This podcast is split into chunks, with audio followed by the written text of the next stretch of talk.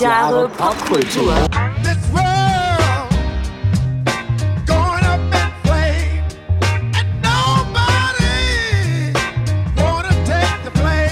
Einen wunderschönen guten Tag und herzlich willkommen zu 1000 Jahre Pop, Pop, Pop, Pop, Pop Kultur. mit unserer Jubiläumsepisode 50. 5-0. 5-0. Ja. Wir sind in der 50. Episode, Natascha. Ja. Das bedeutet, wir sind jetzt In der Midlife Crisis. einmal das. Ja. Ich werde dieses Jahr Oh 50. mein Gott. Das ist heftig, ne? Ich darf das eigentlich gar nicht. Ich schneide das wahrscheinlich raus. Kannst das raus, genau. Und ja, wir machen das jetzt hier seit fast fünf Jahren. Richtig. Krass. Das ist krass. Ja, das ist wirklich krass. Das ist krass. also Oh Gott. die fünf in jeglicher Hinsicht. Ja. Ja, krass. Ich gratuliere uns mal. Danke, danke. Dir auch. Es ist nach wie vor eine große Freude. Ja, das finde ich aber auch. Absolut. Das sollen wir mal gleich vorwegschicken. Und dafür Ja. haben wir ein sehr unerfreuliches Thema heute, nämlich Nature's Revenge. Mutter Erde hat die Schnauze gestrichen, Gestrichen voll. Ja. Ja, das hat sie. Selbsterklärend eigentlich der Titel. Und auch nicht erst seit gestern. Nicht erst seit gestern, Nee. nein. Eigentlich schon, wenn ich an meine Kindheit denke, schon. Ja, frag mal die Dinosaurier, Ja, wenn man sie noch fragen könnte. die Dinosaurier waren immer trauriger. Oh, what's that Das ist ein Song, ich weiß nicht mehr von wem. Howard Carpendale? No. No, klingt so, ne? Aber ich, I don't know. Müsste man mal recherchieren. Ja. Ja. also das Thema Natur und ihre Katastrophen, wie ist das in der Popkultur verarbeitet? Und Genau. da, denke ich, gibt es so einiges. gibt ja auch verschiedenste Arten, wie Natur äh, Ja, austicken kann. Genau. Und kannst du dich erinnern, mh, ich fange mal wieder in unserer Kindheit an, Ja, weil das sind immer so die einschneidendsten Erlebnisse, wo du das erste Mal gemerkt hast, oh, die Natur ist aber eine, eine Force. Da ist aber, geht aber was ab jetzt gerade. Das ist lebensbedrohlich. Lebensbedrohlich. Mhm. Ähm, ne, also richtig krass waren natürlich immer Winde, wenn es irgendwie besonders gewindet hat oder Ja. so. Und gerade wenn man zu Fuß zur Schule ging, konnte das schon ein bisschen heavy sein. Ja. Wind finde ich bis heute nicht so toll. Ja, Wind ist krass, Ja. Schnee ist krass, Auch. auch, übermäßig Wasser. Äh, wo mir das das erste Mal aufgefallen ist, als das Thema sauberer Regen aufkam. Ja. wo ich dachte, oh, das ist jetzt irgendwie komisch. Da kommt Wasser vom Himmel so, da kann man sich nicht gegen wehren. Und das Ja. ist verdammt nochmal Habe ich mal die Story erzählt mit dem sauren Regen und meiner Schwester? Nee. Das ist so eine typische 80er-Jahre-Geschichte. Ich hoffe, sie äh, sieht es mir nach, dass ich das hier jetzt erzähle. ähm, aber ich finde, das zeigt so viel über das Thema Umweltschutz, Furcht und 80er Jahre. Meine Schwester hatte, wollte eine bestimmte Jeans anziehen und hat die noch kurz so mit der Hand irgendwie ausgewaschen, getrocknet, zack, Lieblingsjeans angezogen und war dann auf dem Fahrrad unterwegs. Dann fing es an zu regnen. Und plötzlich merkte sie, dass auf ihrer Hose es anfing zu schäumen. Und ja, weil sie es nicht gut ausgewaschen Ach hat. so, ne? Stormwashed war es dann. Ja, sie hat ja, soapwashed sozusagen. Soap- Und ihr erster Gedanke war, saurer Regen. Sie dachte, ihre, ihre Hose würde ätzen. Ich glaube, ich habe das schon mal erzählt. Das kann sein. Ja, ich glaube, ich habe das schon mal wenn, dann erzählt. ist es bald eine Weile her. ja, ja, vor fünf Jahren wahrscheinlich. Wahrscheinlich, ja. In unserer ersten In Episode. unserer ersten Episode, genau. Aber ich finde das so faszinierend, weil wer würde heute noch an sauren Regen denken? Ja, das war stimmt. aber mal echt ein Das war fettes ein Thema. fettes Thema, ja. Auch Ozonloch erinnere ich mich Total. noch. Ne, Radio dann natürlich Tschernobyl und radioaktiver Niederschlag und der Genau. ganze Kram. Dann war der Rhein mal rot. Ja, oh, stimmt. Daran kann ich mich nicht erinnern, aber Doch, da kann ich Ähm, mich noch dran erinnern. weil irgendwie ein Chemie-Ding da irgendwie geleckt hat. Mhm. Ja, geleckt. ja, doch, es gibt krasse Sachen. Ja, Und dann natürlich immer wieder auch, dass irgendein, was weiß ich, Asteroid ja. immer Auch wieder in der Nachbarschaft unterwegs ist Thema. und so, ne? Genau, Sehr ja. gutes Thema. ja. Ja, Ja. ähm, ich komme mal. langweilig auf unserem Planeten. Nee, ich möchte da auch direkt mit einem Film starten, der mich in meiner frühen Kindheit schon arg ähm, aus der Bahn geworfen hat, sage ich mal, weil ich den auch sehr früh gesehen habe. Ihr wisst ja alle, oder die meisten, die uns lange verfolgen, wissen ja, dass einer meiner persönlichen Traumafilme ist Logan's Run, also Flucht ins Stimmt, ja, 23. ja. Jahrhundert. Es gibt aber noch einen zweiten, der auch auf Basis eines Buches ähm, äh, ähm, basiert, nämlich Fahrenheit 451. Ja. Sagt ihr was? Perfektes Buch. Ich habe es letztes Jahr zum zweiten Mal gelesen. Oh, geil. Ja. Ja. guck mal, das Buch habe ich noch nicht gelesen. Sollte ich vielleicht. Ja. ja. Ich, war- ich habe hab die Verfilmung nie gesehen. Ich bin jetzt also gespannt. Ich kann dann quasi äh, sekundär, infomäßig hier sagen, ob das sich mit Ja. dem Buch deckt. Ja, sehr gut. Da habe ich gleich auch noch, also da gibt es natürlich auch noch mal das Thema, was unterscheidet den Film vom Ja. Roman. Ja, also Fahrenheit 451 ist ein britischer dystopischer Science-Fiction-Film des Regisseurs François Truffaut aus dem Jahr 66. Ach, ja, Truffaut? ja, von Truffaut. Mhm. Und der entstand eben nach dem gleichnamigen Roman von Ray Bradbury. Von dem hattest du mir mal ein Buch geliehen. Auch. Die Mars-Chroniken habe ich auch mal hier vorgestellt, genau. glaube ich. Mhm. Das war auch super. Also insofern muss ich das eigentlich lesen, weil das Buch war genial. Ja, der Titel bezieht sich auf eine Temperatur von etwa umgerechnet 233 Grad Celsius, bei der sich Papier, beruhend auf einem von Bradbury selbst ermittelten und gemeinhin als zu niedrig angesehenem Wert, ohne weitere äußere Einwirkung entzündet von selbst. Einfach nur, weil es so heiß ist. Genau. Und ähm, ja, das kurz zum Plot. Also ich will auch nicht alles erzählen. Ähm, viele haben den vielleicht auch gesehen, weil es halt auch so ein Klassiker ist oder kennen das Buch. Ja, in einer nicht allzu fernen Zukunft lebt eine Gesellschaft nach dem Prinzip des hedonistischen Glücksstrebens. Und die, da Bücher als Medium sich mit Problemen und Konflikten auseinandersetzen, werden diese als unglücksstiftend angesehen und sind gesetzlich verboten. Die Feuerwehr hat die Aufgabe, Bücher aufzuspüren und zu verbrennen, um das gesellschaftliche Glück zu sichern. Und Brände werden von der Feuerwehr nicht mehr gelöscht, da es aufgrund feuerfester Gebäude in der Regel gar nicht zu diesem kommt. Im Fall eines Brandes wird das Gebäude einfach abgerissen und die Bewohner ziehen in ein neues. Ja. Wegwerfgesellschaft Next Level. Äh, der Protagonist der Geschichte ist der Feuerwehrmann Guy Montag. Und seit zehn Jahren arbeitet er glücklich in seinem Beruf, steht kurz vor einer Beförderung, ist verheiratet mit Linda, einer aufgrund ihres Konsums von Unterhaltungsmedien und Tabletten glücklichen Frau, glücklich in Anführungsstrichen. Und auf dem Weg nach Hause lernt dann äh, Montag Clarisse kennen, eine Lehrerin, die nach einer Gesinnungsprüfung nicht mehr unterrichten darf, weil sie leidenschaftlich Bücher liest. Ja, und aus Neugierde beginnt Montag dann heimlich Bücher von den Einsätzen mitzunehmen und nachts in seiner Wohnung zu lesen. Schon bald fängt er an, seine Arbeit und das hedonistische Leben zu hinterfragen, was zu Konflikten mit seiner Frau führt, die nicht bereit ist, ihr glückliches Leben aufzugeben. Clarisse muss untertauchen, nachdem sie in das Visier dann von der Feuerwehr geraten ist und trifft sich ein weiteres Mal mit Montag und kündigt an, zu den Buchmenschen zu flüchten, äh, die abseits der Gesellschaft in den Wäldern leben und jeweils ein Lieblingsbuch auswendig lernen, damit dieses nicht in Vergessenheit gerät.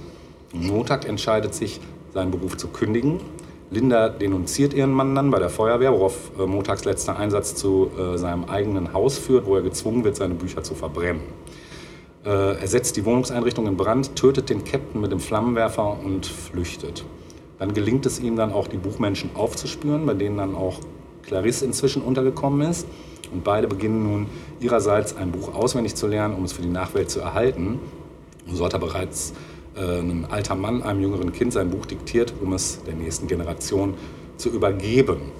Das erstmal so zum Plot. Ähm, ja, Fahrenheit äh, 451 ist übrigens der einzig englischsprachige Kinofilm des französischen Regisseurs Truffaut. Und das liegt unter anderem daran, dass er in Frankreich die Produktion nicht finanzieren konnte und deswegen in den USA nachfragte. Und ähm, ja, der ist in den britischen Pinewood Studios gedreht worden, die sind, sind ja auch nicht gerade unbekannt.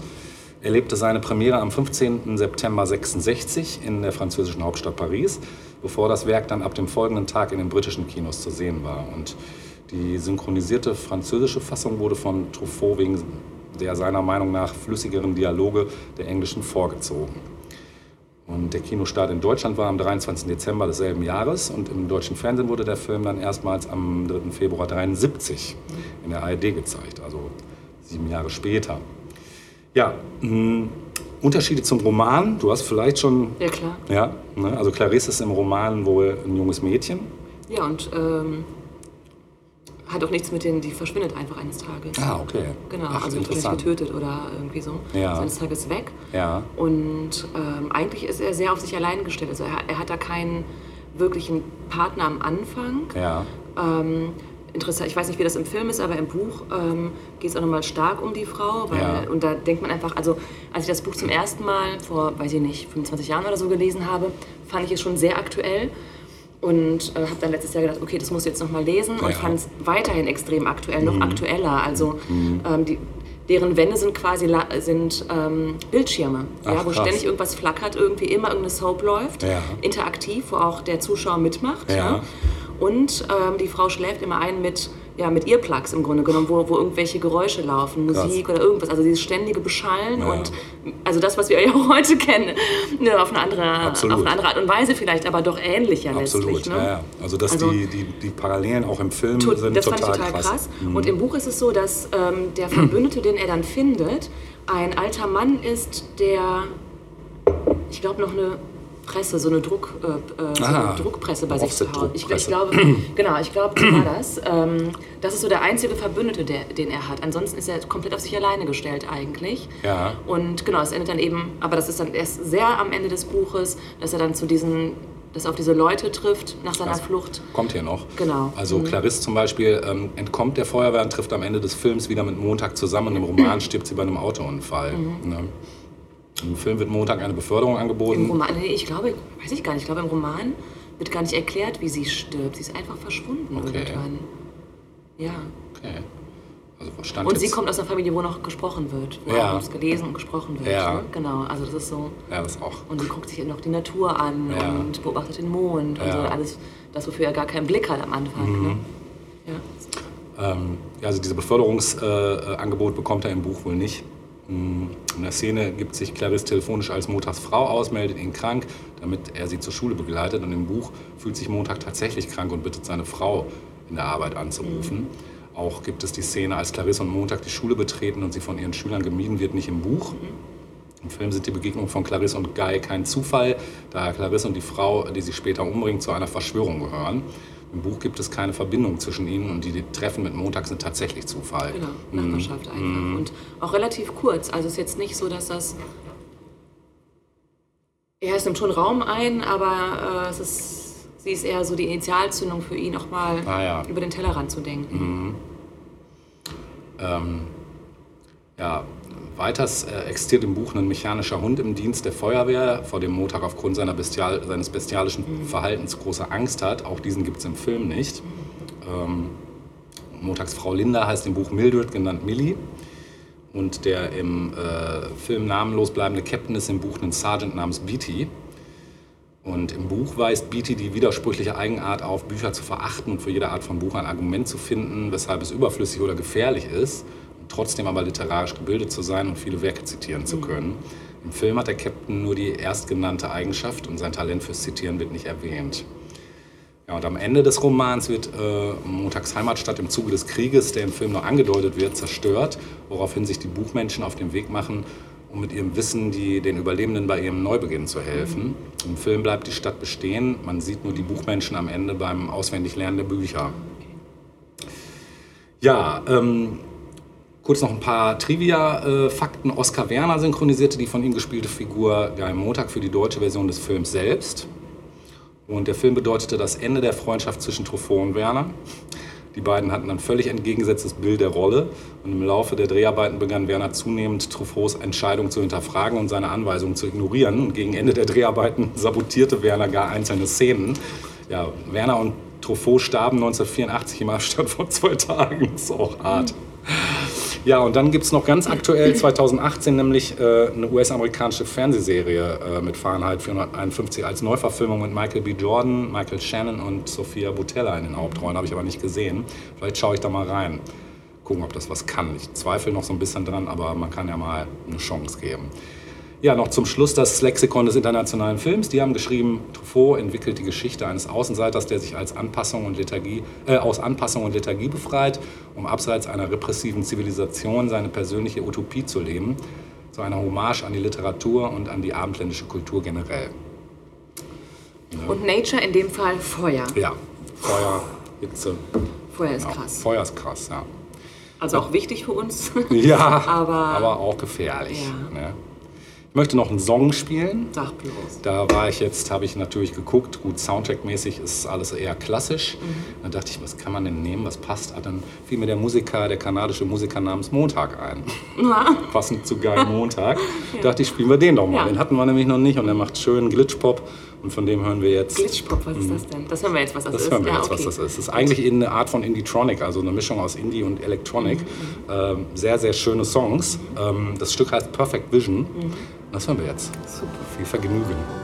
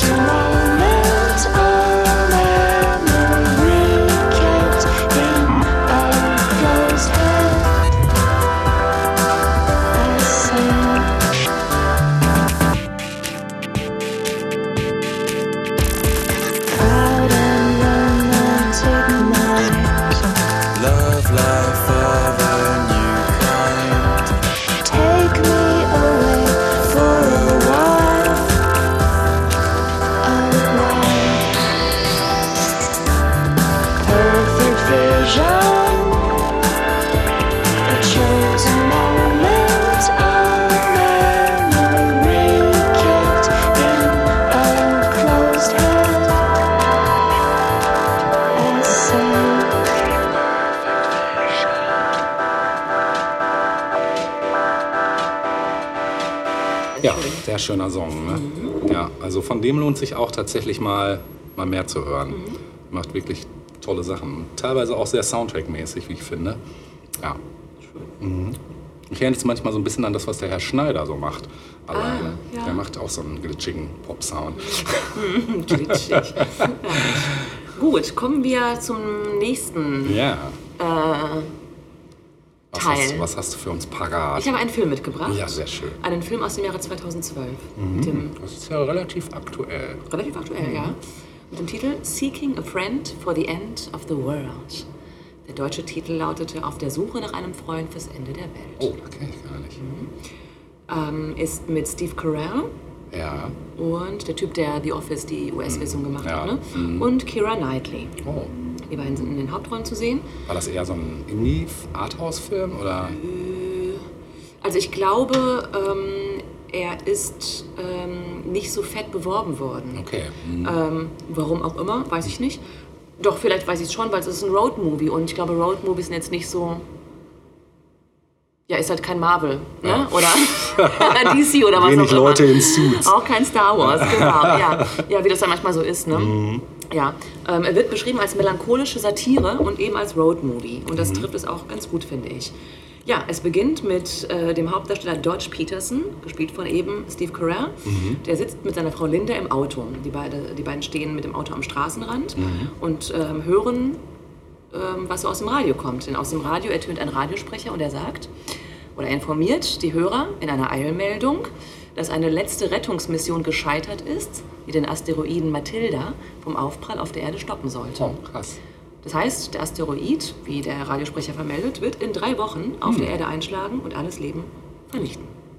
Das war mal Zünft. Fakt. Lustig, dass ich so einen ähnlichen Film auch angeguckt Fakt. habe. Ja, ich glaube, das bleibt heute nicht aus. Ne? Asteroiden sind beliebte. Ähm, Ist auch so endgültig. Ja, ist auch so endgültig. endgültig, genau, ja. Genau, auch in diesem Fall eben. Ja. Ähm, was passiert? Ähm, genau, der Moderator versichert aber, dass die Radiostation die Hörer mit einem Countdown äh, und Rockmusik bis dahin begleiten wird. so. ja. Äh, Linda stürmt daraufhin aus dem Auto und verlässt Dodge. Auf Nimmerwiedersehen. Das war's mit Linda erstmal. und dann, äh, lustigerweise, ähm, Fun Fact, jene Linda, die wir da eigentlich äh, das letzte, erste und letzte Mal sehen im Film, als Ehefrau von Dodge, war auch im wahren Leben die Ehefrau von, oder Ach. ist im wahren Leben die Ehefrau von Steve Carell, Ach, genau. krass. Ja. Und die Szene wurde wohl irgendwie am Hochzeitstag gedreht oder so, also ganz süß eigentlich. das ist geil. Genau, naja, jedenfalls Linda ist fort und dann sehen wir, wie ähm, in verschiedenen Szenen, wie die Menschen auf diese Nachricht reagieren in der Stadt. Also ähm, zum Beispiel soll es ein End of the World äh, Awareness Konzert geben. Zeitschriften haben Spezialausgaben mit dem Titel Best of Humanity. An Hauswänden hängen Zettel, unter anderem bieten Todesschützen ihre Dienste an. Also wenn du dich nicht selbst traust, dir dem, deinem Leben ein Ende zu setzen, dann wird das für dich übernommen. Alter. Ja, genau. Ähm, an einer Wand hängt dann auch ein Aushang mit dem Titel Selling, ähm, Searching, äh, Seeking a Friend ähm, for the End of the World. Also auch da wird dann gesucht sozusagen nach guten Freunden für die letzten drei Wochen. So, ne? Was macht man denn in den letzten drei Das Wochen? ist die Frage. Da stellen sich auch unsere Protagonisten hier. Ähm, Dodge zum Beispiel Ja. zieht sich in sich selbst zurück. Also er ist natürlich ähm, erschrocken, dass seine Freundin verlassen hat. Einmal noch Erleuchtung. Bitte? Einmal noch erleuchtet werden zum Ende. So denkt er gar nicht. Er ist Okay. einfach nur ein bisschen down. Okay. Also er weiß gar nicht genau, was er damit anfangen soll. Mhm. Wie gesagt, auch jetzt auch noch die Frau weg und so. Und ähm, naja, er, er denkt dann aber zurück an seine Highschool-Liebe Olivia. Also die kommt ihm wieder, in, ihm wieder in den Sinn. So zum Ende des Lebens hin. Ja? Sein Krass. Freundeskreis aber feiert wilde Partys. Also dann sieht man da so eine wilde Party, wo sie Heroin besorgen, weil es steht noch auf der Bucketlist. Ne? Es muss einmal probiert werden, genau. Ja, ja. Pärchenwechsel findet statt. Alle sind irgendwie voll irgendwie drauf so. Ne? Ja. Ähm, dann in seiner Firma, er ist Versicherungsmakler, kommen Kollegen äh, nicht mehr in die Firma und wozu auch. Ja. Ne? Wem willst du denn jetzt noch eine Versicherung Genau. verkaufen? Ja. Genau. Ja, auf den Straßen wird teilweise geplündert, also Leute ticken auch aus Das natürlich. ist auch, ne? macht ja auch total Sinn zu plündern. Richtig, den neuesten Fernseher für die letzten drei Ja, Wochen. genau. genau. Einmal nochmal Super HD sehen. genau. Das sind, ja, dieses Awareness-Konzept, wenn wir dann mal richtig sehen. Ja. Und Dodge hängt einfach irgendwie zwischen den Seilen. Also er findet nicht so richtig den Tritt irgendwie. Und ähm, dann gibt es eine Szene, wo er dann unverhofft zu einem kleinen Hund kommt, dem er sich dann auch annimmt, der keine Härchen mehr hat, genau. Ein kleiner Hund, ein kleiner Hund. Und äh, der begleitet ihn dann erstmal so durch den Alltag. Und in seinem Wohnhaus lernt er dann ähm, Penny kennen, gespielt von Kira Knightley. Ja. Sie ist die Freundin, beziehungsweise jetzt Ex-Freundin seines Nachbarn. Sie ist ein bisschen verpeilt, aber ganz liebenswert. Und äh, wie er erfährt, hat sie gerade mit ihrem Freund Schluss gemacht, weil sie durch ihn ihren Flug nach England zu ihrer Familie verpasst hat. Und das äh, kann sie ihm halt nicht verzeihen und hat Schluss gemacht. Außerdem erfährt er von ihr, dass seine Frau Linda eine Affäre hatte. Das heißt, dass sie ihn so knallhart verlassen hat, hat auch mit dem Weltuntergang zu tun, aber damit auch, dass sie die letzten drei Wochen mit ihrer Affäre verbringen will, vermutlich. wahrscheinlich, ne? ja. Genau. Und ähm, ja, und zu guter Letzt erzählt ihm Penny dann auch noch, ähm, dass, ähm, dass sie Briefe, äh, dass Briefe, an, die an ihn gerichtet waren, fälschlicherweise bei ihr gelandet sind oder bei ihrem Freund und die das irgendwie nie hingekriegt haben, ihm die mal zu, zuzustellen. So, ja? Also die lagerten irgendwie bei ihr. Krass. Genau, also alles irgendwie extrem scheiße, Gott, so wie für ey. Deutsch, ja.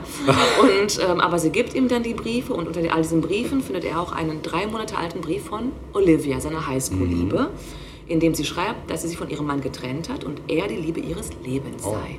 So, der Ding. So, Dodge fasst neuen Mut und schlägt Penny vor, dass sie sich auf den Weg machen mit einem Auto. Er kennt nämlich jemanden, der sie nach England fliegen kann, zu ihren äh, Eltern, zu ihrer Familie. Und sie soll ihm aber vorher helfen, Olivia zu finden. Ja, und so beginnt ein Roadtrip. Geil. Und das ist dann auch der Film im Prinzip. Mhm. ne? ein Roadtrip. Und unterwegs, ja, kann man sich vorstellen, erleben sie halt so allerhand. Ne? Und ähm, was alles, das erfahrt ihr natürlich nur, wenn ihr den Film auch anschaut. Mhm. Das ist ja klar. Ja, also ich fand den Film wirklich ähm, ganz bezaubernd, muss ich Cool, sagen. er hört sich hier sehr gut an. Wirklich süß. Ähm,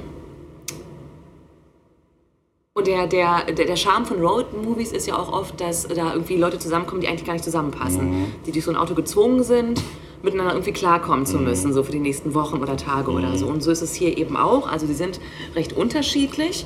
Ähm, beide, er ist eher so der Introvertierte ähm, und sie ist halt so die etwas ausgeflippte Bohemien, bla bla und so. Ne? Ähm, ja, dann, was ich auch irgendwie ganz schön fand an diesem Film, dass es geht ums Thema Weltuntergang durch einen Asteroiden. Und ganz oft, was auch gut ist, ähm, wird das Ganze anders aufgezogen. Ne? Da geht es dann eher darum, wie kann man die Welt doch noch Ja, retten irgendwie oder so. Ne? Ja, Armageddon zum Beispiel, genau. Ne? Ähm, und dass dann irgendwie so ein Actionkampf entsteht und so. Ne? Und das ist hier halt überhaupt nicht der Fall. Also du hast streckenweise nicht das Gefühl, dass die Welt kurz davor steht, unterzugehen. Äh, immer nur dann, wenn, die Leu wenn sie eben auf andere Leute treffen, die gerade irgendwie damit umzugehen versuchen oder so. Ne? Es geht also in diesem Film nicht darum, die Welt zu retten, sondern eher sich selbst vielleicht noch in den letzten drei Wochen so. Ja? Ähm, was was ähm, ich ein bisschen schade fand, ist, dass die Rolle der Penny ein bisschen eindimensional bleibt. Also sie spielt eben diese leicht verpeilte, ähm, sie ähm, äh, hört halt Vinylplatten, ja. Und das ist dann schon so das Charakteristikum, womit man, man genau weiß, ach okay, das, so eine ist die Penny halt, ja. Retro. Das, das finde ich aber so ein bisschen, Vintage. ja, aber ich finde, das hätte ein bisschen nuancierter sein können, Okay, finde ich. mhm. Vor allem, weil das oft so eine Rollenverteilung ist. Wenn es Mhm. um so ungleiche Paare geht, dann hat man oft eben so diese junge Frau, die halt so ein bisschen verpeilt ist, Mhm. romantisch, und der Typ, der irgendwie anders ist. So, Naja, ich finde, das hätte man ein bisschen schöner machen können, ein bisschen ja, charakterlich ein bisschen ausbauen können. Ansonsten war der Film an den Kinokassen ein Flop. Oh, Ja, okay. ja. Also es wurde mehr ausgegeben, als der Film eingenommen hat. Das Okay. ist dann ja so das Ja, Merkmal das eines Flops. Ne? ist ja meist so, ja. Deutlicher geht's dann nicht. ja. Aber eben, es hat offenbar auch mit damit zu tun gehabt, dass der Film einfach praktisch nicht beworben wurde. Mhm. Keine Ahnung, vielleicht hat das Studio zur gleichen Zeit andere fette Filme laufen und sein, da ist dann alles reingepackt worden. ähm, der Film hat auch gemischte Kritiken erhalten, aber nichts wirklich ähm, Vernichtendes. Also das Mhm. nicht. Also ähm, was, was aber sehr gelobt wurde, ist die schauspielerische Darstellung Mhm. halt. Ne? Und ich finde auch, also, dass ähm, Steve Carell richtig, richtig gut spielt. Ähm, Kira Knightley, finde ich, ist so eine, ohne ihr zu nahe zu treten, äh, so Mittelmaß, Ja. finde ich. Ja. Solides Mittelmaß. Ja, ich, kann- Ne? ich habe gerade gar nicht. Doch, du hast letztens noch ähm, einen Film vorgestellt, ähm, Love Actually. Da spielt sie Ach auch ja, mit. stimmt, da spielt Ne? sie auch mit. Ja. Genau. ja, gut, da spielen so viele mit. Das ist so, das ist so ein Aufgebot irgendwie. Da geht Genau, es auch so ein bisschen genau. unter, finde ich. Ja. Ja. Vielleicht geht sie auch unter, weil sie... Ja, möglich. möglich. Aber ist okay, also ist nicht Ja. schlimm. Es, äh, sie stört überhaupt nicht, sie macht Mhm. es gut und ähm, ja. Und es gibt einen Kritiker, Brian Eggert, der hat dazu geschrieben, bittersüß und unerwartet schafft es Seeking a Friend for the End of the World lustig, traurig, tragisch und romantisch zu sein. Cool. In seiner Darstellung des Endes ist der Film durchaus mutig und seltsam schön. Cool. Werde ich mir auf jeden Fall anschauen. Ganz schöner Film. Mhm. Fand ich wirklich schön. Guter Witz auch, fand ich. Ähm, ja, und ähm, auch der Soundtrack ist ganz gut. ja, Ähm, jetzt äh, wirst du aber tatsächlich mal bei mir äh, ein Losziehen müssen. das, ihr seid Zeuge, das ist das zweite Mal, dass es das überhaupt zweite passiert Mal, in ja. unserer Ja. Podcast, Immerhin zum Podcast-Karriere. Jubiläum jetzt nochmal. Ja, Das genau. musste heute sein. Okay. die So, ich ziehe jetzt. Du ziehst. Ich ziehe. Ich ziehe Nummer zwei. Zwei. Nummer okay. zwei. Schön. Also, beide Songs wären vom Soundtrack gewesen, wie Ja. gesagt, den ich auch empfehlen kann. Ja. Und wir hören jetzt von den Walker Brothers The Sun Ain't Gonna Shine Oh, Anymore. großartig. Geiler Song. Dann mal viel Vergnügen.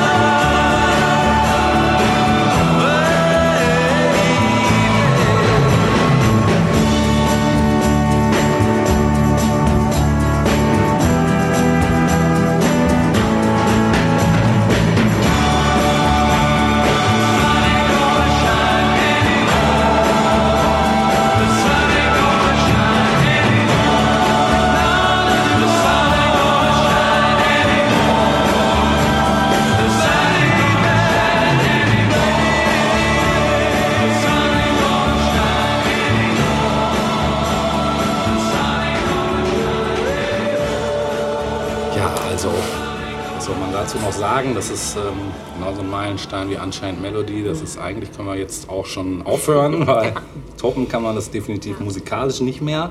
Ähm, ich mache aber mal einen Themenwechsel jetzt. Wir hatten zwei Filme. Ich dachte mir, gehen mal zu jemandem, der eher Filme macht. Ja. Und der, und das ist ja nun, da ist das heutige Thema Nature's Revenge, äh, ist jemand, der sich ziemlich intensiv mit diesem Thema in seinen Filmen bisher beschäftigt hat. Da fallen einem nicht so viele ein. Ich denke mal, du hast vielleicht schon eine Idee, wen ich meinen könnte. Deutsch? Ja, natürlich. Das ist ein deutscher Regisseur. Roland? Richtig. Emmerich. Richtig. Roland the Emmerich, der Katastrophenfilm-Master Spezialist. of Disaster. Total, oder? Ne? Also Das da- kann er. Ja. Und zwar, äh, also ich Er meine. lebt noch, oder? Ja, Ja, ne? Mhm. ja, ja. Baujahr 55 in Stuttgart. Ähm, Produzent, Regisseur und Drehbuchautor. Äh, bekannt geworden durch Katastrophenfilme wie zum Beispiel Independence Day, Godzilla, The Day After Tomorrow und 2012. Ja, der wurde eben in Stuttgart Obertürkheim geboren und wuchs in Malchingen äh, auf. Und seine Schwester Ute Emmerich wanderte mit ihm zusammen dann in die USA aus. Sie wirkt als Chefin der 85 gegründeten und gemeinsamen Produktionsfirma Centropolis Entertainment, bei denen die meisten seiner Filme wie er selbst als Executive Producer mit. Ja, sein Vater Hans, einer der Gründer der schwäbischen äh, Firma Solo Kleinmotoren, unterstützte die ersten Filmprojekte seines Sohnes finanziell. Ja, und im Juli 2017, da heiratete Emmerich seinen langjährigen Partner Omar de, de Soto. Und der wohnt in Los Angeles, London und Berlin. Einfach mal so in allen Metropolen auf einmal. Ja, drei Beine, um irgendwie. Ja, ja, die dreibeinigen Herrscher. Ne? Emmerich engagiert sich für Menschenrechte und saß in der Jury, bei, äh, die bei der Auswahl eines universellen Logos für Menschenrechte half. Also er ist auch so, was das betrifft, sehr engagiert. Ja, der begann äh, 77 an der Hochschule für Fernsehen und Film München Szenebild zu studieren. Nachdem er dann Star Wars gesehen hatte, wechselte er ins Regiefach und sein Abschlussfilm, das Arche Noah-Prinzip, sprengte dabei in jeder Hinsicht den Rahmen. Größtenteils fremdfinanziert kostete er etwa eine Million D-Mark. Krass. Ein Budget, das für einen Abschlussfilm, das lag damals bei 20.000 D-Mark. Hat doch ein bisschen geklotzt, Ja. ne? Ja, auch das Genre irritierte, denn opulent ausgestattete Science-Fiction-Filme aus Deutschland waren eher unüblich. Und letztendlich wurde der Film, äh, der dann 84 auf den internationalen Filmfestspielen in Berlin aufgeführt wurde, ein Erfolg. Mhm. Äh, mit den in Deutschland produzierten, aber in englischer Sprache gedrehten Filmen wie zum Beispiel Joey, sagt ihr vielleicht Nein. noch was? Ein super Joey, geiler. wie der Name? Ja, Joey, ähm, so ein bisschen so ein Mystery, Grusel, so eine Mischung. Ah, nee. Ziemlich geil, äh, sehr, auch sehr empfehlenswert. Hollywood Monster war auch geil. Und ähm, Moon 44 konnte Emmerich dann endlich in Hollywood Aufmerksamkeit erregen. Ja, und sein langjähriges Inter- Interesse an Präastronautik und den Theorien von Erich von Däniken setzte er dann äh, 94 in dem Film Stargate um. Ja, und den vorläufigen Höhepunkt seiner Karriere erreichte er 96 dann mit Independence Day. Äh, ja, brauche ich nicht Das viel war zu das mit sagen. Alien, ne? Ja, Das habe ich mal geträumt. Vor. Das war ein geiler Traum. Wirklich. das musst du mir erzählen. Ja, und zwar ist es gar nicht so lange her, zwei Jahre vielleicht oder so, da geträumt. Haben sich abgeholt, Also dieses, oder? bitte was? Nein, nein. Aber dieses, es gibt doch diese Szene, wo die Raumschiffe quasi, über die Städte. Ja. genau, und Schatten werfen und so. Ja. In meinem Traum kam genau das vor und ich dachte, Krass. oh, fuck, Da. sie sind da. Ja, das war geil. Also, Waren sie sehr denn echt. freundlich oder? Soweit bin ich nicht gekommen Ah. im Traum. Also sie waren einfach da. Es war da und es war eben diese Bedrohung. Ja, geil. Ähm, ja, das war mit einer seiner größten Erfolge ähm, und der auch heute noch einen der vordersten Plätze in den Ranglisten der erfolgreichsten Filme aller Zeiten belegt. Ja, 98 folgte mit Godzilla dann eine Neuinterpretation der japanischen Monsterfilme. Und 2000 begab sich Emmerich dann auf ein ernsteres Terrain, als er der Patriot äh, bei der Patriot-Regie führte, äh, der 1776 zur Zeit der amerikanischen Revolution spielt. Und die Hauptrollen übernahmen da Mel Gibson und Heath Ledger. Und in der Zeit danach beschränkte sich Emmerich hauptsächlich auf das Produzieren, bevor er im Mai 2004 mit The Day After Tomorrow als Regisseur auf die Leinwand dann Den hätte ich beinahe mitgebracht. Ja, den habe ich noch Den hast du noch dabei. Ach, für nächste. Woche aber erst. Mhm. Ja, weil ich dachte mir, den Kollegen muss man doppelt Ja. erwähnen. Ja, genau. absolut. In einem Interview mit der Zeitschrift Merian sagte Emmerich im äh, November 2009, dass äh, 2012 sein letztes Disaster-Movie sei. Zitat, Es ist die Mutter aller Zerstörungsfilme mit Effekten, wie man sie noch nie gesehen hat. Ich wüsste wirklich nicht, was ich danach noch zerstören sollte.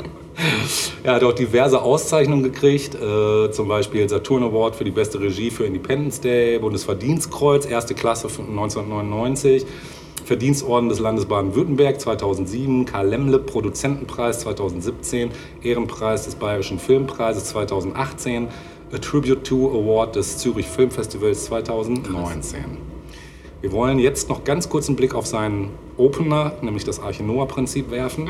Das ist ein, ja, eben sein Abschlussarbeit quasi aus dem Jahr 84, mh, der ihn als Abschlussfilm dann eben für ähm, die Hochschule für Fernsehen und Film in München drehte. Budget habe ich schon gesagt, eine Million. Ähm, kurz was zum Plot. Im Jahr 97 wird an einer möglichen Kontrolle des Wetters geforscht.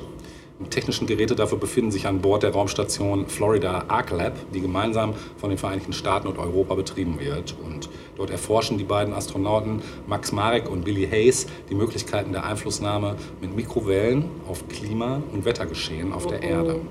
Auch nicht so weit hergeholt.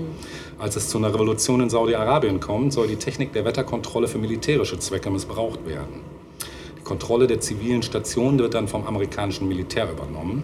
Die Wirkung der Mikrowellenstrahlung wird als Tarnkappe für US-Streitkräfte gegen satellitengestützte Aufklärung eingesetzt und soll eine militärische Intervention der Vereinigten Staaten in Saudi-Arabien vor der UNO verbergen.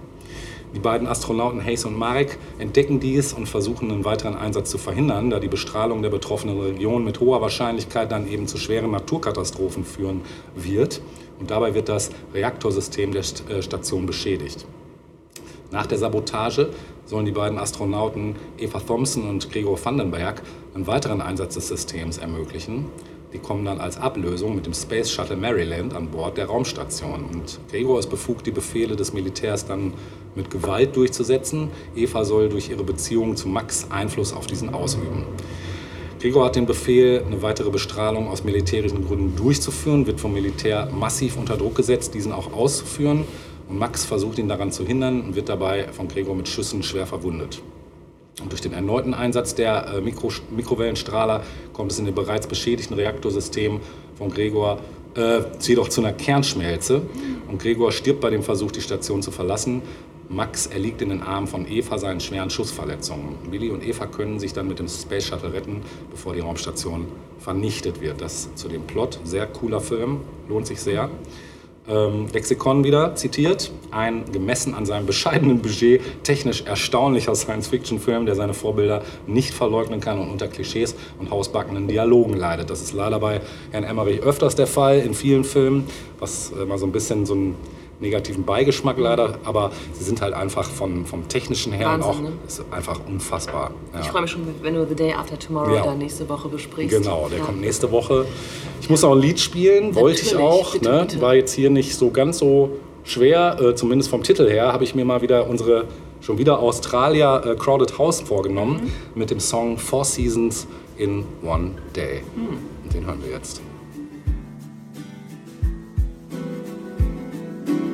Four seasons in one day, lying in the depths of your imagination, worlds above and worlds below.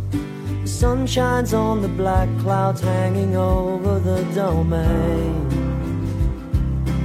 Even when you're feeling warm, the temperature could drop away like four seasons in one day.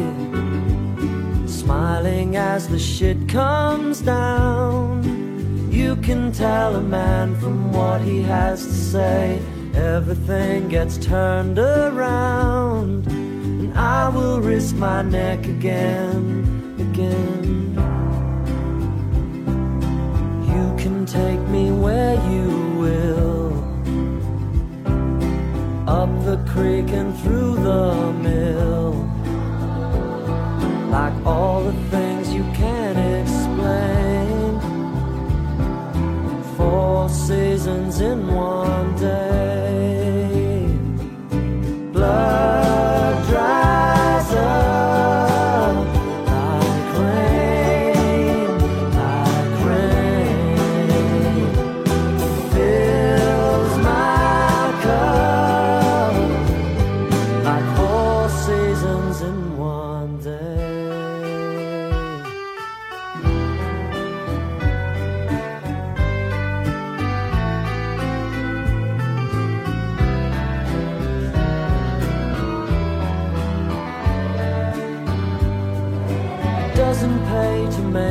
make predictions, sleeping on an unmade bed.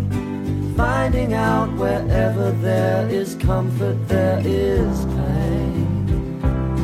Only one step away. Like four seasons in one day. Blood dries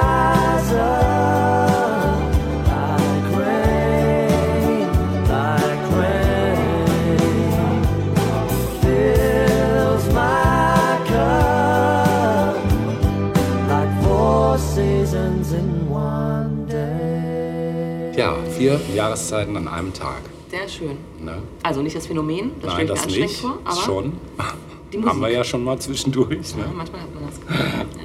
Ja. Ja, die Musik ist großartig. Die Auch für alle, toll. die äh, Crowded House nicht groß kennen, lohnt sich, wenn, ihr das, wenn euch das gefallen hat, weiß ich, wird euch auch der Rest gefallen.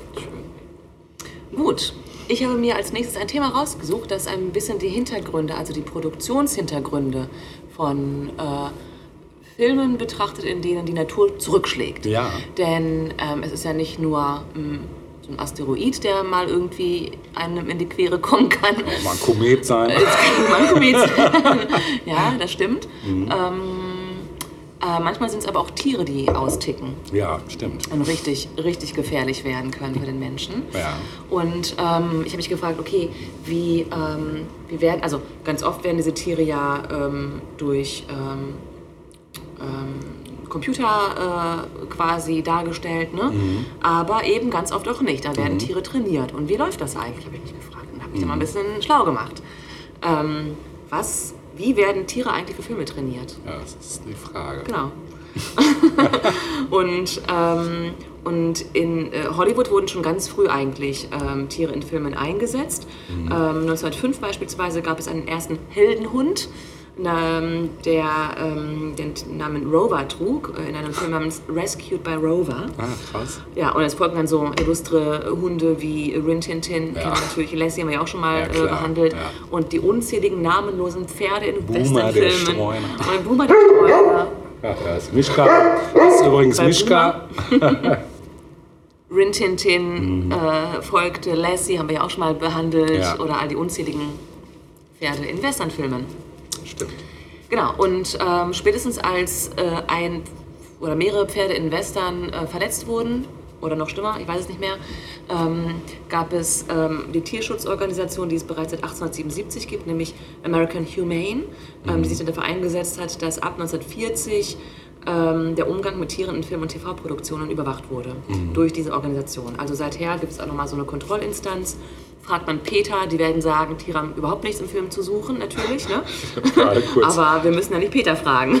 Peter. das soll ich Peter, ne? Da geht er, ne? Peter.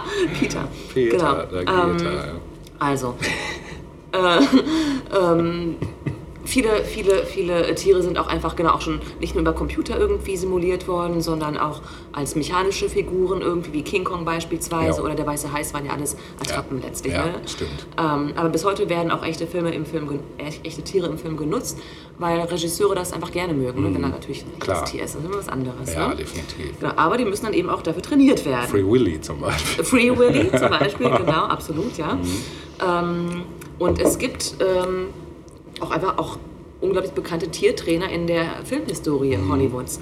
Also Frank Inn beispielsweise gilt als bekanntester Tiertrainer aller Zeiten. Ähm, er begann als Assistent von Rudd Weatherwax beim Training von Pearl, der Lassie verkörpert hat zum Ah. Beispiel. Also so früh war er schon dabei. Ähm, Per, genau. Ähm, dann hat Frank ihn später unter anderem Orangy trainiert. Das ist unter anderem der namenlose Kater aus Frühstück bei Tiffany gewesen. Ich fand es total faszinierend, weil ich dachte, das wäre einfach nur eine Katze. Ja. Ja. aber nein, Ja, ja. natürlich wurde das Tier auch trainiert. Natürlich. Ne? Muss ja genau das machen, was es soll. Richtig, genau. Wenn es nur rumliegen ist. Richtig, oder er war auch der, jetzt wird's schön, äh, der, der äh, Tiertrainer des Hundes Higgins, der Benji verkörpert Ach, krass, ja, Benji, den hatte ich fast vergessen. Benji, Boomer, Ja. alle. Boomer. Beethoven. Beethoven, genau. Aber es gibt dann auch so ganz obskure ähm, Spezialisierungen. Ähm, zum Beispiel ähm, hat sich Stephen A. Kutscher als Trainer für Insekten spezialisiert in Hollywood-Filmen. Das ist crazy. Das ist krass, oder? Ja. Ähm, das heißt, und das fand ich auch ganz faszinierend, der manipuliert die instinktive Reaktion von Insekten. Ach, krass. Genau, also er kann jetzt keine Tricks, also sowas wie Pfötchen geben. Springen durch den Reifen, genau, ja. Mit einem Floh ginge das vielleicht. Ja, noch. wahrscheinlich. Aber Gottesanbeterin hört es schon auf. Oh, oh, ja. Oder bei einer Wespe. Hier durch, hier durch.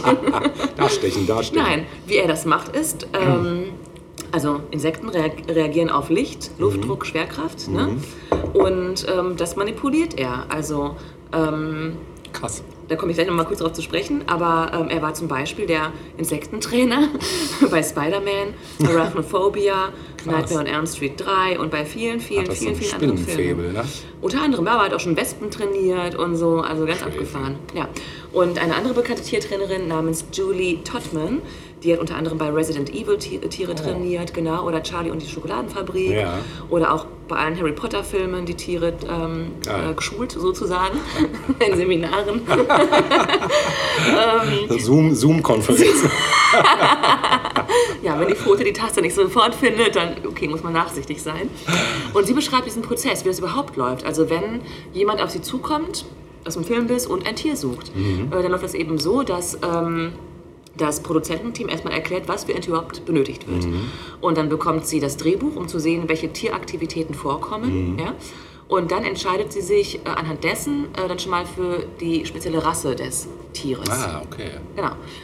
Und ähm, das ist insbesondere bei Hunden und Katzen besonders hilfreich. Ja? Ähm, dann sucht sie einige Tiere aus und diese ausgesuchten Tiere werden dann den Produzenten vorgeführt und die entscheiden, ob das so den Vorstellungen entspricht, die sich abgefahren, oder? Ja, ist aufgefallen. Voll. voll der Prozess halt, ne? Genau. Und ähm, ja, wenn das geklärt ist, stellt sie ein Tierteam zusammen. Ja. Denn es wird nicht nur ein Tier genutzt, auch wenn nur eine Tierrolle benutzt, äh, besetzt werden soll, gibt es dafür mindestens drei Tiere, die diese Rolle besetzen. Ach, krass. Bei Kindern oft, weißt du? Ja. Damit die Kinder nicht so viel zu tun haben, werden ja auch oft Zwillinge eingesetzt oder so. Ja, klar, in Filmen. stimmt, ja. ne? Genau. Und so ähnlich ist es auch bei Tieren. Denn Tiere langweilen sich manchmal oder haben irgendwie andere Sorgen, sodass sie nicht sofort irgendwie ähm, parieren oder so für Ja. einen Film. Ne? Genau. Das Training besteht hauptsächlich aus Spiel. Also ganz klassisch, das, was du mit deinem Hund auch machst, Sitzplatz Mhm. Ja. und zu Markierungen laufen, was natürlich besonders wichtig ist im Film. Ne? Mhm. Ja. Ähm, und sie arbeitet einfach mit dem Klassiker schlechthin, mit der Pavlovschen Konditionierung. Ah, ja. Natürlich. Ne? Äh, und wie gesagt, am wichtigsten ist die Markierung. Ähm, dafür kann sie aber oft nicht direkt neben dem Tier sein, natürlich, weil sie sonst mit äh, in der Einstellung zu sehen wäre. Ja. Ähm, das, das kann schon mal eine Schwierigkeit sein. Ähm, Im Vorfeld dauert das Tiertraining etwa vier Monate. Mhm. Also bis ein Tier vorbereitet wird für eine bestimmte Rolle, dauert es etwa vier Monate. Okay, krass. Heftig, ne? Auch schon ein Zeitraum, ja. Und eben in Fällen, auf, äh, bei denen sie eben nicht direkt am Tier sein kann, ähm, nutzt sie zum Beispiel lange Stäbe, an denen an der Spitze Futter drapiert ist, äh, damit die Tiere auf einer bestimmten Höhe gucken, zum Beispiel. Mhm. Ja, ja. Ja? Also ganz äh, banale Dinge eigentlich so, ne, die du auch mit deinem Hund machen könntest. Mhm. Und ähm, genau, und wenn, wenn es dann eben so ist, dass sie nicht direkt zum Tier kann nach einer ähm, gelungenen Reaktion des Tieres, dann benutzt sie Klicker, ne, um quasi Mhm. Ja, einen Lob anzukündigen oder so. Genau. Sie selbst sagt, dass Hunde am leichtesten zu trainieren sind, da sie Menschen gefallen wollen. Mhm. Katzen hingegen wollen eher anderen Katzen gefallen, sind wohl aber nicht so schwer zu trainieren, wie man gerne glaubt. Man denkt ja immer so, äh, Katzen lassen sich nicht trainieren. Mhm. Doch, ist, ist aber nicht so, genau. Ähm, am schwierigsten, laut ihrer Erfahrung, war die, waren die Schneeeulen in den Harry Potter-Filmen. Oh, krass. Das war wohl richtig äh, schwer. Ja. Was einfach war, waren Raben, Ja. weil die Bock drauf haben wohl. Ja. Sind auch nicht doof. Ne? Sind nicht doof, genau. Vögel sind aber generell wohl schwierig und Ja, meist äh, bringt man sie dazu, indem man Windmaschinen nutzt, Mhm. um sie in bestimmte Richtungen zu ähm, bringen, sozusagen. und dann wird nochmal mit Blue und Greenscreen gearbeitet und so, um das Mhm. halt einzusetzen. Der Tiertrainer Chris Brown, nicht der Sänger, sondern der Tiertrainer, Trainer, Ist doch der gleiche. ähm, hat sich zum Thema wilde Tiere nochmal geäußert. Ja. Also er sagte zum Beispiel, dass Löwen ähm, wie Hunde trainiert werden können, weil auch Löwen wollen gerne gefallen. Ja. ne? Wohingegen Tiger, klar, Verwandtschaft, eher wie Katzen sind, also Einzelgänger. Und die werden vor allem durch Futter motiviert. Ja. Ähm, er sagt, dass das Löwentraining Monate dauert, weil der Trainer ein Teil der Familie wird. Ne? Und alles andere wäre für Trainer und Team viel zu gefährlich, wenn ein Löwe eingesetzt wird. Und auch im Anschluss, äh, nach den Dreharbeiten, muss er weitere Zeit mit dem Tier verbringen, um sich wieder abzunabeln. Also er kann nicht einfach quitten, Stopp sagen, weil das für das Tier zu krass wäre. Ja, heftig. Und er sagt, wenn Leute sagen, ich brauche in zwei Wochen einen traini- trainierten Löwen, sage ich immer nein, weil ich nicht sterben will. das nimmt man nicht auf die leichte Schulter. Ja. Und dann stellt sich natürlich die Frage, gerade bei unserem Thema Nature's Revenge, was ist denn eigentlich mit Tieren, die aggressiv wirken Ja, sollen genau. im Film? Das ist ja das Interessante. Löwe auch, sowas, ne? ja. Löwe, Ja. Schlangen etc. Ne? Ähm, zum Beispiel in Filmen ähm, wie Resident Evil oder Game of Thrones mussten Mhm. Hunde den Menschen angreifen. Und ähm, dafür müssen erstmal verschiedene Methoden genutzt werden, um die Sicherheit am Set zu gewährleisten. Mhm. Ne? Ähm, die Hunde, die dann gezeigt werden, sind dann nicht wirklich aggressiv. Ähm, aber dennoch wird das dann nicht mit echten, den wirklichen Schauspielern gedreht, sondern mit ähm, Stuntleuten oder mit, mit Requisiten beispielsweise. Ja. Also es wird dann einfach mit Schnitt gearbeitet, ne? dass dann irgendwie, genau. Ähm, und bei Angriffsszenen, das fand ich ganz gut, also wenn ein Tier, ein, ein Hund beispielsweise an, einen, eine Figur angreift, dann ist meist ein grüner Ball die Requisite, die das Ah, Tier angreift. krass. Ähm, und später wird dann der Ball durch ähm, CGI durch den Menschen ersetzt. Und ähm, für die Zombiehunde in Resident Evil Oh, ja. ähm, musste diese Miss Todman auch mit Kostümen für Hunde umgehen können. Ähm, das war ein bisschen schwierig, weil Hunden generell schnell warm wird. Mhm. Und es dauerte insgesamt 45 Minuten, die Hunde so zu kostümieren, dass es passte. Mhm. Und nur weitere 30 Minuten Dreh waren dann überhaupt möglich, weil es sonst Krass. Mhm. zu warm gewesen wäre. Das heißt, die Kamera mussten sofort bereit sein, wenn die Hunde bereit waren. Ja? Ähm, ich habe noch ein paar andere Beispiele. Also Arachnophobia beispielsweise von 92, den ich vorhin kurz erwähnt habe. Da werden ja Spinnen eingesetzt. Ne? Und ähm, der Film nutzte über 300 Avondale-Spinnen aus Neuseeland, weil die besonders groß sind, aber gleichzeitig harmlos und sozial unter Artgenossen agieren können. Also man krass. konnte halt eine Masse an diesen Spinnen Krass. nehmen. Ne? Und die wurden mit Hitze und Kälte manipuliert. Das ist äh, total abgefahren. Ähm, also während der Dreharbeiten war eben, Hit- waren Hitze und Kälte halt ähm, ja, Mittel quasi. Und zudem mochten diese ähm, Spinnen ein bestimmtes, eine bestimmte Möbelpolitur nicht, den Geruch dieser Möbelpolitur. Das heißt, diese Möbelpolitur wurde als Duftgrenze benutzt. Also es wurde damit eingeschmiert, wo lang die genau. weiter, ja. Genau. Also da, darüber sind sie halt nicht gegangen, Mhm. über diese Grenze. Und von hinten äh, kam dann warme Föhnluft. Und so wurden die Spinnen quasi bis zu einer bestimmten Markierung gelotst. Und das war dann immer auch punktgenau. Ne? Abgefahren. Das fand ich total abgefahren, Ja. genau. Und zu Krokodilen sagte sie noch, ähm, die sind nie zahm. Krokodile sind nie zahm, nee. wenn mit Krokodilen gedreht wird. Mal. An Land kann man sie noch einigermaßen kontrollieren, aber im Wasser werden sie zu Jägern. Und niemals würde jemals ein Schauspieler ins Wasser gelassen, nur ein Trainer, wenn überhaupt, zu den Krokodilen. Glaube ich. Ja. So. krass. Ich glaube, bei dem nächsten Tierfilm, den wir uns angucken, Ja. werden wir das äh, wir im Hinterkopf Augen. behalten. Auf genau. jeden Fall. Welcher Föhn wurde eingesetzt? Remington. Welche Möbelpolitur? Welche Möbelpolitur, genau, ja. Und es gibt eigentlich nur einen, einen Song, den man spielen kann, wenn es um Animals geht. Ich bin auch froh, dass wir endlich wieder mal dazu kommen, Suede zu spielen. Oh, genau. Ah ja, dann weißt du auch schon, was kommt. Genau. Wobei es gibt zwei Songs von, von Suede. Mir ist auch nochmal Animal Lover eingefallen.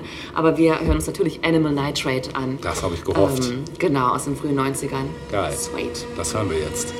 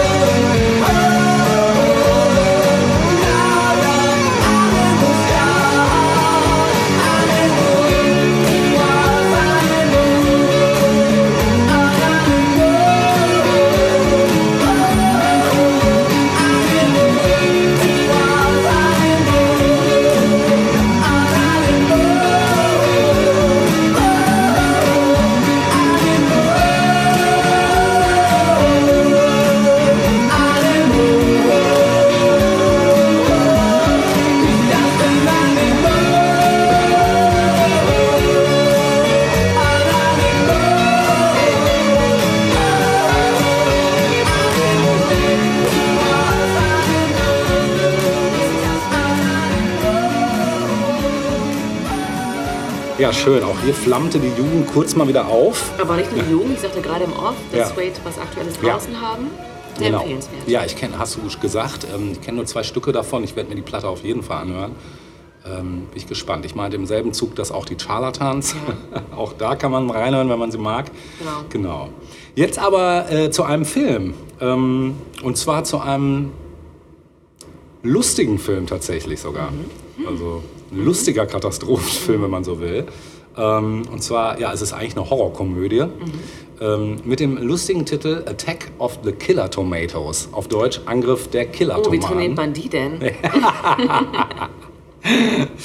Das ist ein 78 produzierter äh, US-amerikanische Horrorkomödie, die Science-Fiction- und Horrorfilm-Genres äh, parodiert eigentlich.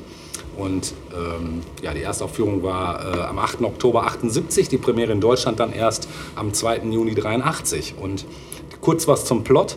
Ähm, Es ist übrigens ein Kultfilm, deshalb sagt stelle ich den auch vor. Mhm. In einem US-Forschungslabor äh, entwickeln sich normale Tomaten zu intelligenten Monstern, die Menschen angreifen und verspeisen. Schon bald haben sie fast das ganze Land in ihrer Gewalt. Und während die FIA, ähnlich der CIA, damit beschäftigt ist, dem Killergemüse Einhalt zu gebieten, versucht die PR-Firma Meinungsmacher im Auftrag des präsidialen Pressesprechers Jim Richardson die Öffentlichkeit von der Harmlosigkeit der Tomaten zu überzeugen. Der Präsident, der seine Wiederwahl in Gefahr sieht, äh, stellt ein Spezialistenteam unter Mason Dixon zusammen und holt schließlich zu einem massiven Militärschlag gegen die Tomatenplage aus. Und Dixon findet heraus, dass Richardson hinter der Tomateninvasion steht. Er strebt die Macht an, will sich später als Retter der Nation präsentieren und die Tomaten zurückrufen. Und noch bevor Richardson Dixon verrät, wie er die Killer-Tomaten steuert und ihn töten kann, rettet ihn sein Teammitglied Wilbur Finletter und tötet Richardson. Dixon sieht darauf in der Schallplattensammlung Richardsons die Platte Puberty Love. Das schrille Lied, das, wie er zuvor schon über Radio feststellte, eine abschreckende Wirkung auf die Killer-Tomaten hat. Dixon lässt dann äh, Finletter die Überlebenden der Stadt im Stadion versammeln und spielt das Lied dort über die Lautsprecher ab, woraufhin sich die mittlerweile riesengroßen Tomaten zurückziehen und wieder auf normale Größe schrumpfen und von den Bewohnern zertrampelt werden. Am Ende des Films ist dann noch zu sehen, wie sich nach den Tomaten nun die Karotten aus dem Beet erheben. ist auch eine totale An also man weiß, wenn man Tim Burton kennt, dann ist natürlich Mars Attacks eine Anspielung hier drauf auch ein bisschen. Ne? Ähm, ja, bei seinem Erscheinen wurde der Film als Trashfilm bezeichnet und galt als einer der schlechtesten Filme aller Zeiten. Äh, obwohl er als Parodie auf tatsächliche Trashfilme gedacht war und seine Schlechtheit diese ironisch karikieren soll, erreichte jedoch gleichzeitig schnell Kultstatus. Und der Film zog drei Fortsetzungen nach sich. Die Rückkehr der Killer-Tomaten mit George Clooney in seiner allerersten Rolle. 1988, die Killer-Tomaten schlagen zurück von 1990 und Killer Tomatos Eat France 1991, der nie in deutscher Sprache erschien. Ja, zudem gingen aus dem Film Zeichentrickserien, die Zeichentrickserie Killer Tomaten äh, mit 21 Folgen und zwei Computerspiele hervor. Ja, ein bisschen Trivia noch. Äh, zu Beginn des Films ist ein Hubschrauberabsturz zu sehen und tatsächlich handelt es sich dabei um einen Unfall. Da niemand ernsthaft verletzt worden war, entschloss man sich aber das Beste aus dem kostspieligen Zwischenfall zu machen und fügte den Absturz nachträglich in der Handlung ein. Auch die Schauspieler blieben im Charakter und improvisierten passende Dialoge. Die Erhebung der Killer-Karotten am Ende des Films wurde in den nachfolgenden Filmen zugunsten einer Killer-Tomatenreihe dann verworfen. Und der damals 15-jährige Matt Cameron sang das Lied Puberty Love. Später wurde er unter anderem in den Bands Soundgarden und Pearl Jam Schlagzeuger. Ach, wie abgefahren. Ja, und bei der deutschen Marine und US-Navy werden schwimmende rote Übungsziele Killer-Tomaten bzw. Killer-Tomatoes genannt. Ja, das, äh, den wollte ich auch noch ans Herz legen für die Freunde des gepflegten Trashs. Ist das sicherlich einer der besten Katastrophenfilme, die man sich angucken kann, weil er auch eine Katastrophe als Film darstellt, aber eben sehr liebenswert ist dabei. Und ähm, ja, was spielt man da für ein Musikstück? Ähm, ich habe lange hin und her überlegt und mir fiel da natürlich nur eins ein. Ketchup-Song. Das wäre natürlich auch richtig geil gewesen. Ah, super, scheiße, wieso ist mir das nicht eingefallen? Nee, ich dachte, wir lassen nochmal unsere Jugend aufleben, springen in die 90er zu einer amerikanischen Band mit dem Ta äh, Namen Primus. Die hatten damals einen wow. Hit mit dem Titel Too Many Puppies. Wir haben jetzt zwar nicht Too Many Tomatoes, aber halt zu Krass. viele Haben wir die hier schon mal gehabt? Hast du die schon mal gespielt? Nein, bisher noch nicht. Das freut mich ja. Ja, das ist eine Premiere. Ja. Dann jetzt viel Spaß mit zu vielen Welpen.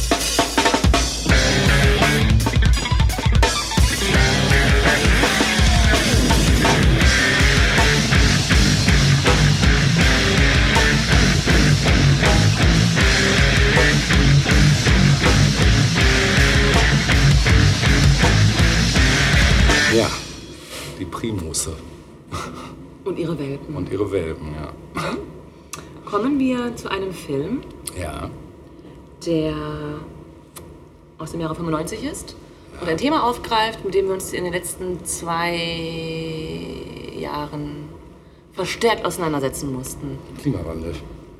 Auch? Hast du es schon vergessen? Die Pandemie. Oh ja. Ja. Oh, ah, verdrängt. ich ahne, was kommt. Verdrängt, verdrängt. Es geht um den Film Outbreak. Ja, geil. Lautlose Killer Geiler Film. Geiler Film. Von Wolfgang Petersen. Ja, oh, stimmt, auch ein Deutscher. Genau. Noch so ein Katastrophenheini. Genau. das Boot. Ja. Die unendliche Geschichte. Bitte? Die unendliche Geschichte. Geschichte. Genau. Mhm. Ja. Gute Sachen gemacht. Absolut. Und im letzten Jahr, glaube ich, verstorben. Stimmt, der ist Leider. auch gestorben, ja. Genau. Ja. Wolfgang Petersen. Goes to Peter Wolfgang. Wolfgang Petersen. Peter Wolfgang. Genau, ja, richtig. Da ist Peter wieder. Richtig, genau. Ja, die Story basiert auf Richard Prestons Buch The Hot Zone von 1994. Äh, in den Hauptrollen den grandiosen Dustin Hoffman, Ja, äh, Rene Russo, ja. Morgan Freeman, Ach ja, oh. Donald Sutherland, Krass. Cuba Gooding Jr., krasses Kevin Spacey. Aufgebot. Ja, und in einer kleineren Rolle Patrick Dempsey. Aha. Genau. Aha, naja. Genau, der Film beginnt mit einem Rückblick ins Jahr 67, 1967. Wir befinden uns in Zaire, ja. äh, was zu dem Zeitpunkt, als der Film gedreht wurde, auch noch so hieß. In Zwei Jahre später aber. Richtig, genau. Und zwei Jahre später, 97, äh, den neuen Namen Demokratische Republik Kongo Ja, oh, angenommen hat, sich selbst gegeben hat. Ja, 67 Zaire, in einem Dorf, in dem Kampfhandlungen stattfinden, liegen in einem Lazarett Patienten, die an einer unbekannten Krankheit leiden. Und man sieht dann so einen Hubschrauber kommen und mit diesem Hubschrauber landen zwei US-amerikanische Virologen namens Drosten und Streeck. Nein, natürlich nicht. Äh, zwei amerikanische Virologen.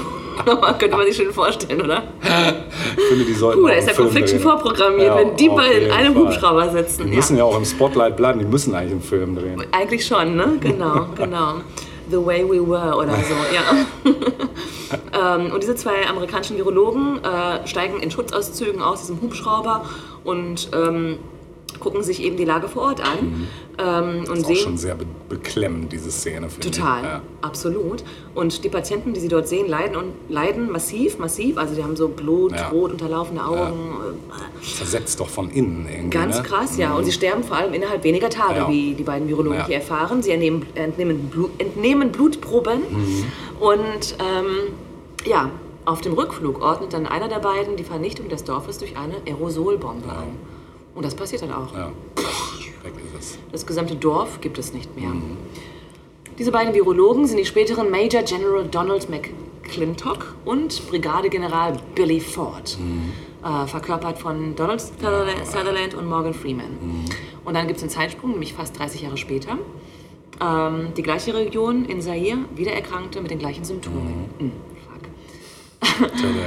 Ähm, inzwischen ist der General Billy Ford, ähm, gespielt eben von Morgan Freeman, auf einer höheren Position und schickt seinen Colonel Sam äh, Daniels, gespielt von Dustin Hoffman, ähm, nach Zaire, um sich die Situation vor Ort anzusehen. Ähm, Sam ist gerade frisch getrennt von seiner Frau Robbie, die ebenfalls Wissenschaftlerin ist und ähm, die am Center für Seuchenkontrolle und Prävention arbeitet. So. Ähm, also das ist so ein bisschen so ein Hintergrund. Das heißt, Beide haben sich gerade getrennt, alles schwierig und so. Ähm, er fliegt nach Zaire aber mit seinem äh, Laborkollegen Casey Schuler, gespielt von Kevin Spacey, und dem begabten Neuling Major Salt, gespielt von Cuba Gooding Jr.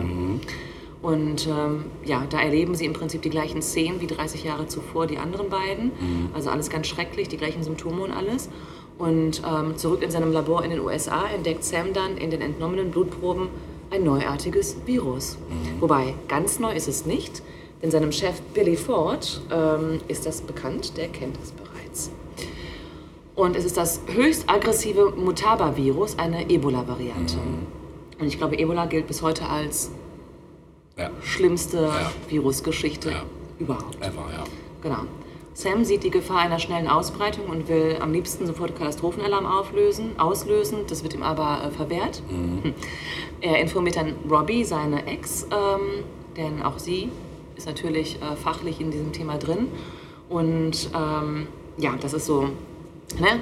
So, das beschäftigt jetzt eben beide total. Und unterdessen sehen wir, wie aber das Virus durch ein Äffchen in die USA gelangt. Also es breitet sich aus. Und wir sehen das ganz deutlich anhand einer Szene in einem Kino in Cedar Creek.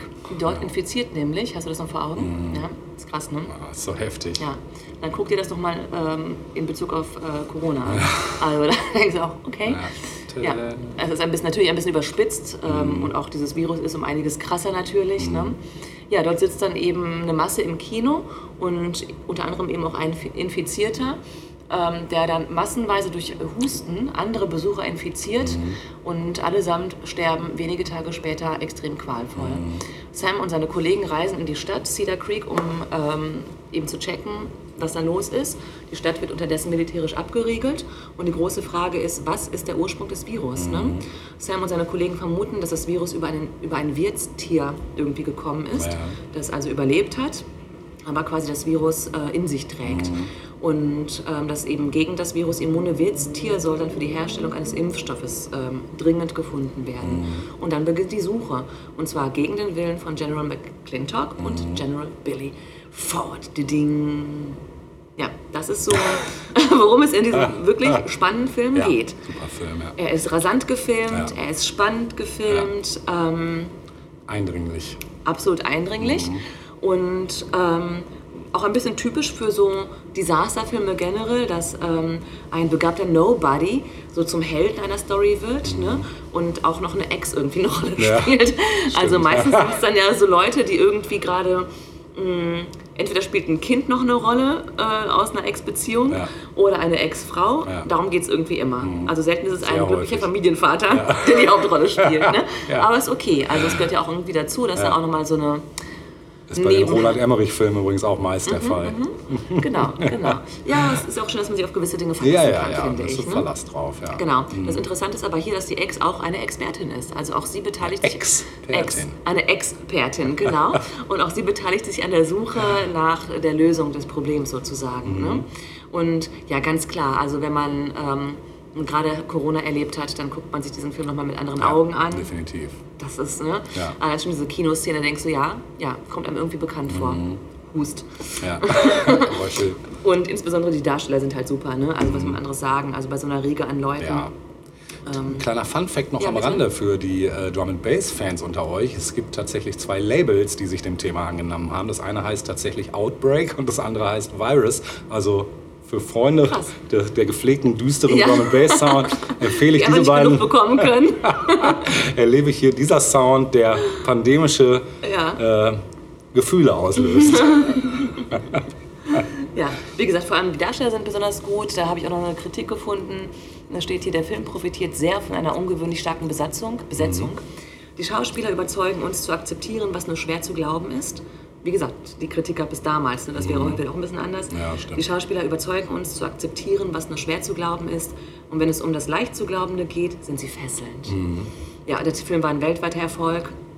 Ähm, die Kritiken waren eher durchschnittlich. Ähm, hat unterschiedliche Gründe, aber grundsätzlich ist es halt ein wirklich guter, unterhaltsamer Film, finde ich. Ähm, w- ja, Fun Fact will ich gar nicht sagen, Sad Fact. ne? äh, als der Film veröffentlicht wurde, grassierte gerade wieder eine Variante des Ebola-Virus in Serbien. Ja, stimmt, also das, das war war so, damals ja. ganz aktuell, es sind Ja. mehrere hundert Menschen gestorben. Ja. Und ähm, ja, offenbar ein Thema, das ähm, leider nie an Aktualität verliert. Das ist ja, glaube ich, auch so. Also irgendwo lasse ich auch eine, irgendwie einen Kommentar. Äh, das ist quasi die ewige Bedrohung eigentlich. Ne? Ja, klar. Viren Art. Unsichtbare die- Bedrohung auch, ne? Richtig. Und äh, was passiert, wenn man ähm, sich dann doch mal irgendwie krass infiziert? Dann ruft man Doktor, Doktor. Zumindest haben das die Thompson Twins getan. Und deswegen müssen wir die jetzt natürlich hören. Oder? Sehr geile Ja. Überleitung, ja. Ja, Die hören wir bitteschön. jetzt. Sehr schön.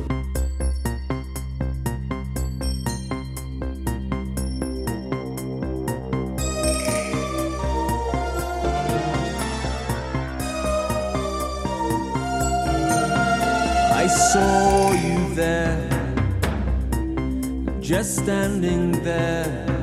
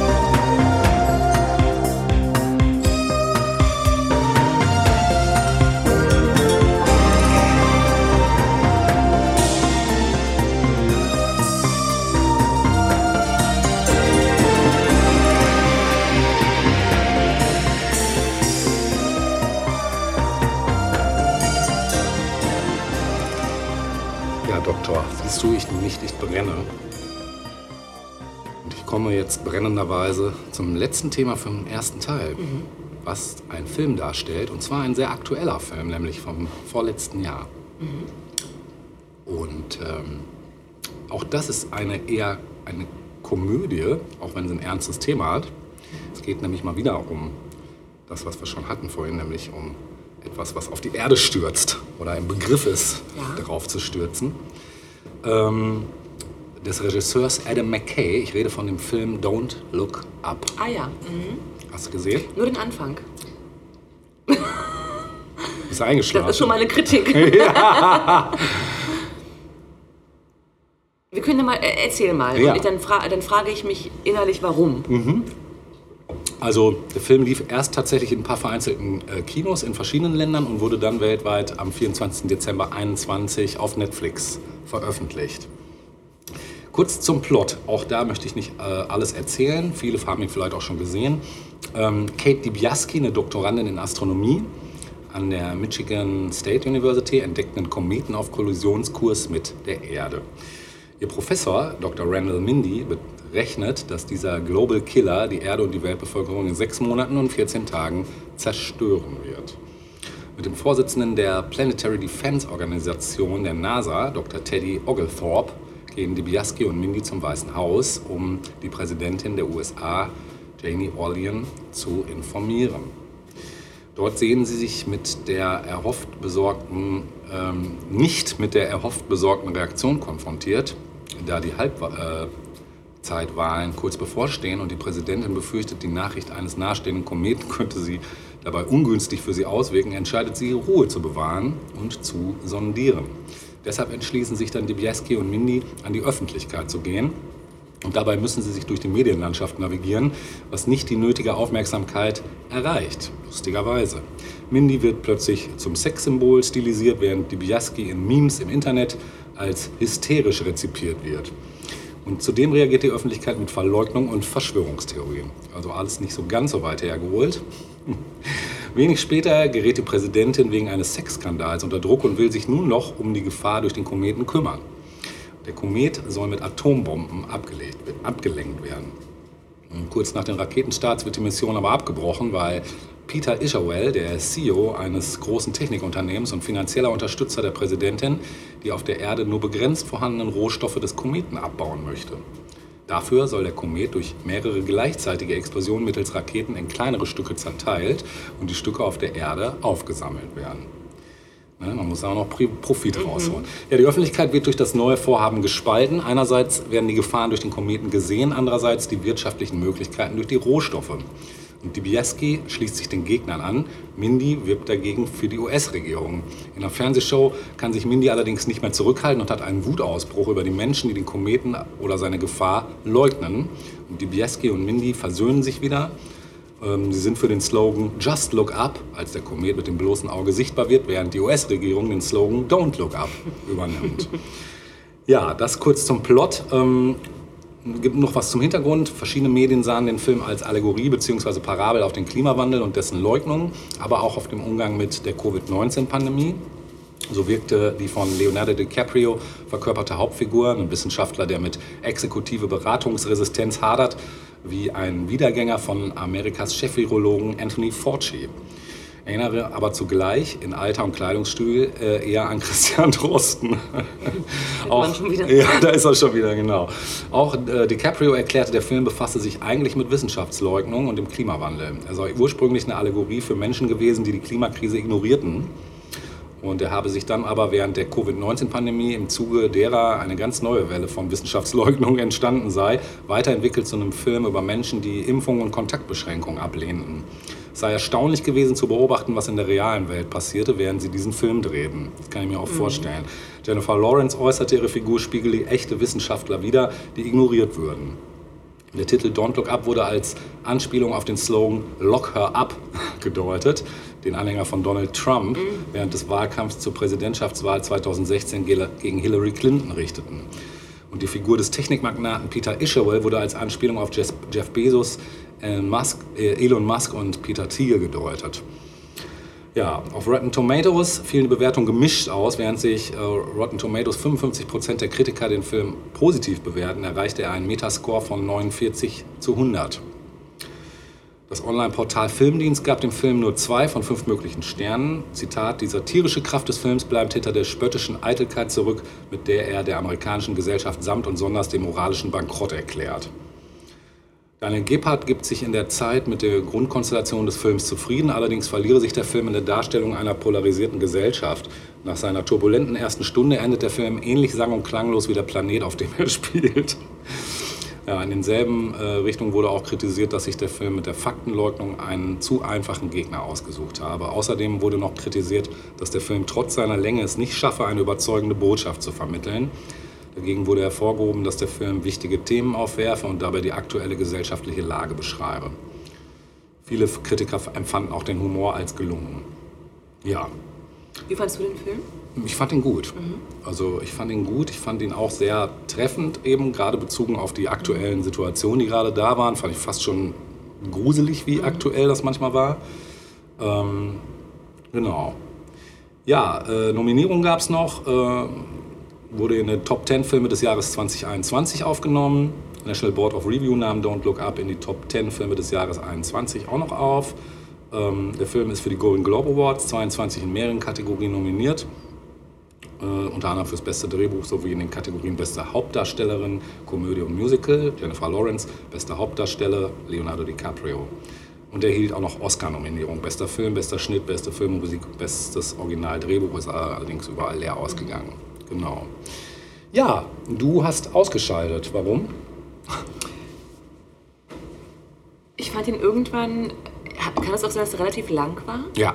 Ja. Ja, Und ich fand, dass er künstlich so ein bisschen, also für mich war es so ein bisschen künstlich in die Länge gezogen. ja es war an einigen Stellen auch Und so. irgendwann, ich glaube, ich habe wirklich auch, also das, was davon ein Kritiker schrieb, nach einer Stunde Mhm. verpufft es irgendwie so ein bisschen. Ich glaube, das Gefühl hatte ich auch. Ich hatte schon auch hohe Erwartungen an den Film aufgrund Mhm. der äh, Darstellerriege. Das sind ja alles gute Leute. Ja. Und auch die Story fand ich interessant und habe mich wirklich drauf gefreut. Weil die auch gut waren, fand ich beide. Absolut, überhaupt, also an der schauspielerischen Darstellung Ja. kann man überhaupt nichts Nee, mäkeln. Das war alles top. Aber es war so ein bisschen, das, es war irgendwie, weiß ich nicht, ähm, es- verlor so ein bisschen an Tempo für mich, fand ich. Also irgendwann, es wurde mir langweilig, um es mal ganz platt zu sagen. Mhm. Ja, es gab, es gab Ja. Hänger zwischendurch, definitiv. Gebe ich dir absolut recht. Mhm. Ja, aber, aber Tipp. durchaus. Dennoch, ne? ne? Immer Ja. noch gut guckbar, also macht euch ruhig ein Bild. Ähm, wir werden uns jetzt aus dem ersten Teil verabschieden. Ja. Äh, ich werde noch ein Musikstück spielen. Ich bleibe hier. Ja, ich auch. Tschüss. Bis nächste Woche. Genau, wir sehen uns nächste Woche. Ich möchte noch was abschließend spielen von der amerikanischen Band Explosions in the Sky. Hören wir den epischen Titel Have You Passed Through This Night? Sagen bis zum nächsten Mal, Servus. wenn es wieder heißt Tausend Jahre. Kultur. Auf Wiedersehen. Tschüss. Tschüss.